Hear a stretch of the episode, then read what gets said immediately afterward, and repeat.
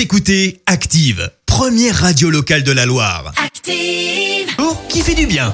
Ce matin, on vous parle d'un espoir pour le monde de la culture en France. Et oui, après un essai encourageant en Espagne, la France se prépare elle aussi à franchir une étape importante, expérimenter la réouverture des salles de concert. L'expérience en Espagne, c'était en décembre dernier à Barcelone. 500 personnes dans une salle fermée, toutes équipées de masques FFP2 et toutes testées négatives avant l'événement. De plus, la ventilation a été optimisée, la température de la salle surveillée. Après une analyse très attendue des résultats, le verdict est tombé.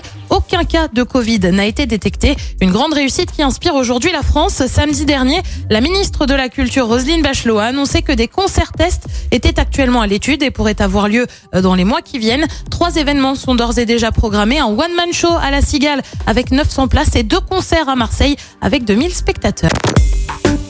Écoutez Active en HD sur votre smartphone, dans la Loire, la Haute-Loire et partout en France, sur activeradio.com.